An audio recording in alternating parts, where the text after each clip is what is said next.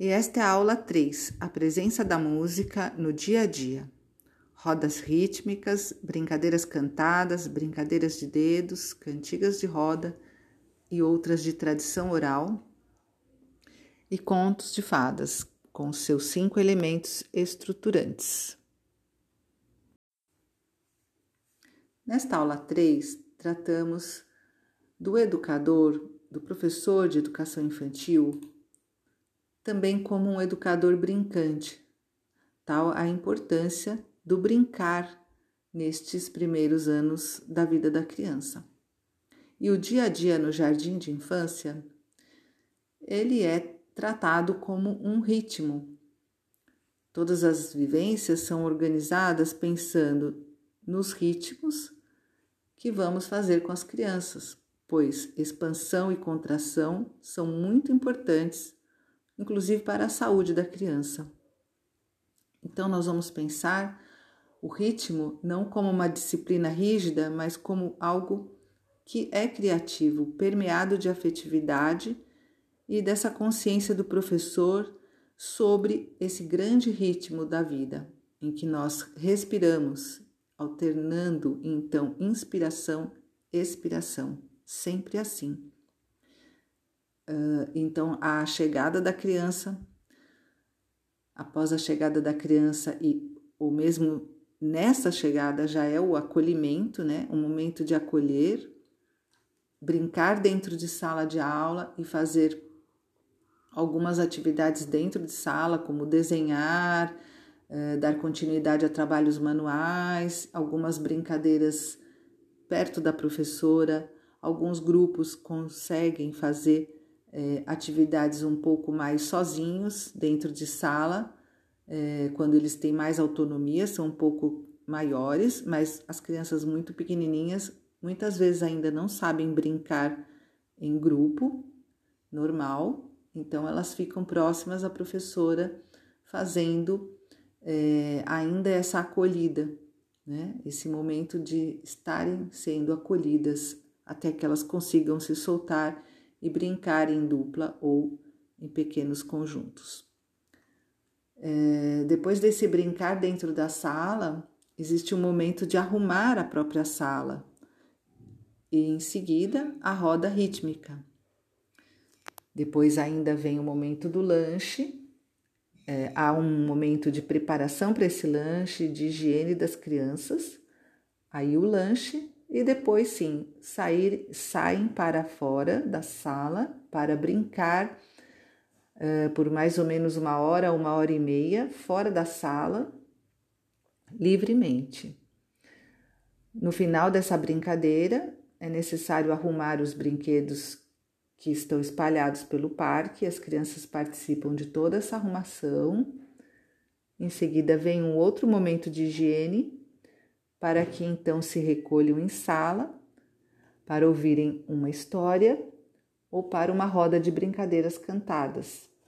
É possível que a professora faça é, por três vezes na semana a mesma história, então, tendo um dia sim, um dia não, é, um conto mais ou menos isso. A professora vai decidindo conforme o seu grupo de crianças, quantas vezes na semana ela vai contar a história ao final do dia. Mas é importante recolher as crianças para uma roda nesse final de dia, em que é, elas recolhidas possam ir se acalmando da, daquele brincar fora da sala que foi intenso e assim terminem um dia de uma forma harmoniosa em grupo é, ou ouvindo uma história e cantando no final do dia para despedida. E nesse momento também a professora pode, é, frequentemente ela utiliza algum instrumento musical, canta para as crianças e até faz uma vivência com instrumentos musicais, permitindo que as crianças maiores que já sabem tocar é, façam com ela esse momento musical instrumental também. E aí, finalmente, a despedida e as crianças partem para casa. Uh, existem também escolas que fazem um momento do almoço, e aí então não se encerra o dia ao final da história uh, ou dessa roda de encerramento, mas ainda existe o momento do almoço para depois então as crianças irem para casa. Isso aí vai depender muito da, da organização que a escola é, combina com os pais das crianças. E agora vou tratar um pouquinho da rotina semanal.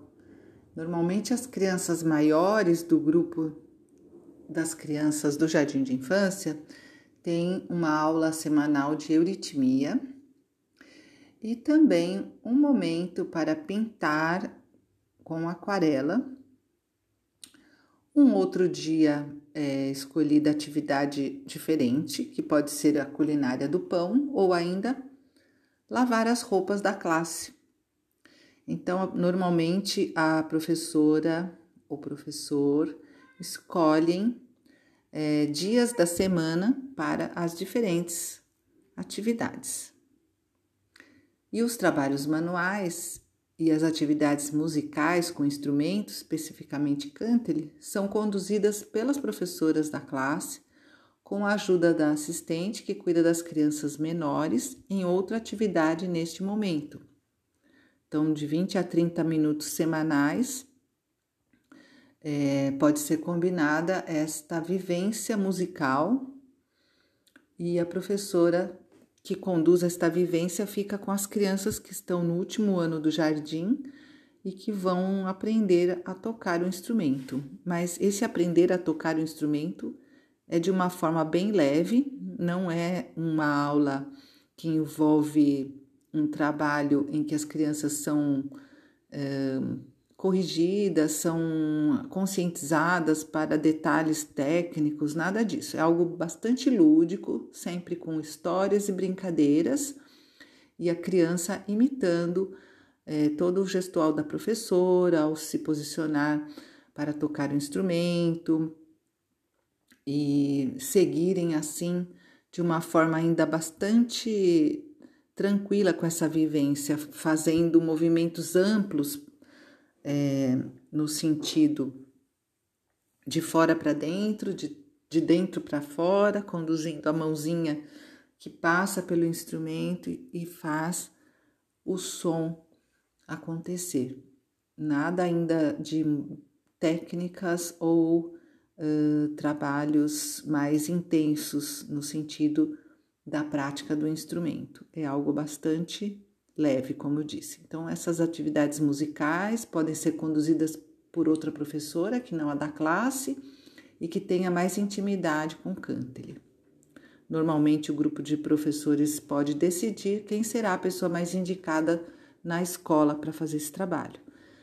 É, também houve um tempo em que era comum uma professora de classe é, que indicasse uma outra professora é, de fora, né, do ambiente da escola, mas que era chamada então para dar aulas para a classe ou mesmo para aulas particulares extra classe.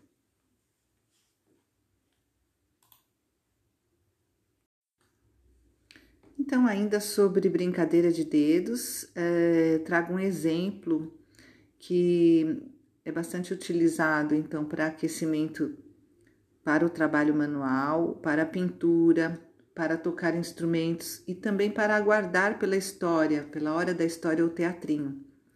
Esse tipo de brincadeira atrai a criança, promove a concentração e atenção, trabalha a motricidade e ainda podemos pensar no trabalho rítmico propriamente. Uh, veja que nesta brincadeira eu trago aqui uma adaptação de um poema da Ruth Salles com o ritmo troqueu. É, então, nós vamos fazer longo e curto, longo e curto. Então, como vou citar aqui Ruth Salles, quando nesse livro em que ela fala sobre poemas e ritmos para o trabalho com as crianças. O livro está nas referências bibliográficas, na própria apostila. É, então, este ritmo é o longo e o curto. E a Ruth Salles diz: é o ritmo lento que ajuda e apoia a fluidez da fala. Ajuda a criança excessivamente expansiva a se retrair um pouco. Ela se solta na sílaba longa e se retrai na sílaba curta. Certo? É, então, a brincadeira de dedos que eu mostrei na aula foi esta eu vou somente é, falar. Mas na aula gravada vocês vão poder ver como é que se faz com os dedos. A aranha tece a teia, meia volta, volta e meia, como brilha rendilhada essa teia inacabada, mas se a teia treme bem, ela sabe que lá dentro tem uma presa para a sua sobremesa. Hum. E agora vou tratar da roda rítmica. De uma forma breve, porém na aula nós tratamos com mais detalhes. É, então assistam a aula gravada, por favor. A roda rítmica, bom, vamos lá. Roda rítmica é um importante trabalho diário que visa a respiração saudável das crianças. Inspirar e expirar compõem o ritmo da vida, como já falamos. A roda rítmica é uma atividade diária em que a professora reúne o grupo para cantar e recitar versinhos, gesticulando e se movimentando de maneira que as crianças façam o mesmo junto com ela. O tema que inspira a roda que a professora escolhe fazer ou cria é sempre o que está de acordo com a época do ano, ou seja, estações do ano. E também as festas cristãs são essas duas grandes é, colunas né, de sustentação para o nosso trabalho no jardim. Então, estação do ano e também a festa cristã, ou o momento do ano em que estamos nos aproximando dessa festa cristã, por exemplo. Este é um momento muito rico, o momento da roda rítmica. É um momento rico em que a professora observa o grupo realizando algo em conjunto, ela atua e ao mesmo tempo observa cada criança e a dinâmica do grupo. Duas graças há no respirar: inspirar o ar e dele se livrar. Inspirar constrange, expirar liberta. Tão linda é feita da vida uma mescla. Agradece a Deus quando ele te aperta e agradece de novo quando te liberta. Goethe. Ainda sobre a roda, eu trago aqui sobre a importância dessa roda de primavera, por exemplo. Nós vamos trabalhar inspirados nessa atuação do querer humano. Quando chega a primavera ou quando está perto de chegar, é importante aproveitar o momento para cultivar o hábito da veneração pelos alimentos oferecidos pela terra e o cuidado com as plantas. A festa da primavera acontece no final da época, mais ou menos. E é neste dia que as classes apresentam as rodas rítmicas que vivenciaram durante o mês, fazendo então uma festividade para toda a comunidade da escola, é, pais, professores, irmãos e demais convidados. Na classe há sempre uma mesa de época, onde a professora então decora esse lugar, esse canto, essa mesinha é, com bonecos, elementos da natureza, tecidos.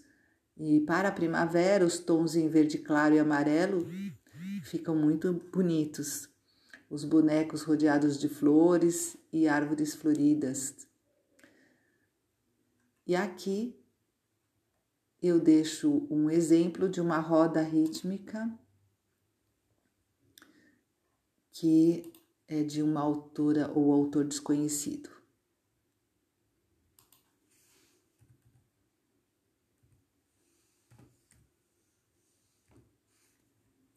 Mas aqui só vou recitar o, o verso, tá? Que na verdade é uma pequena história. As canções que combinam com a roda, a professora vai escolher, vai criar ou vai se inspirar em canções que ela já conhece, já existem. Mas então, para essa roda rítmica, é... então se inicia assim. No fundo da terra, dormindo e sonhando, uma sementinha está descansando Ploc, ploc, ploc. Bem nas costas da semente, gotas de chuva foram caindo. Divina semente, está na hora de acordar. Um belo jardim você irá enfeitar. Desenrolando, estirando, novas folhas vão crescendo. Um precioso tesouro agora guarda um botão. Uma fadinha delicada no jardim vai passear. Com sua varinha mágica, plim, os botões vêm despertar. Os botõezinhos pequenininhos vão se abrindo devagar, desabrocham lentamente, suas pétalas vão mostrar. Aparecem lindas flores, coloridas e perfumadas, enfeitando um jardim com suas pétalas delicadas. E assim, depois dessa movimentação que a professora vai fazer, por exemplo, recitando com as crianças, porque com a repetição eles acabam aprendendo e recitando junto. Isso acontece de uma maneira bastante espontânea.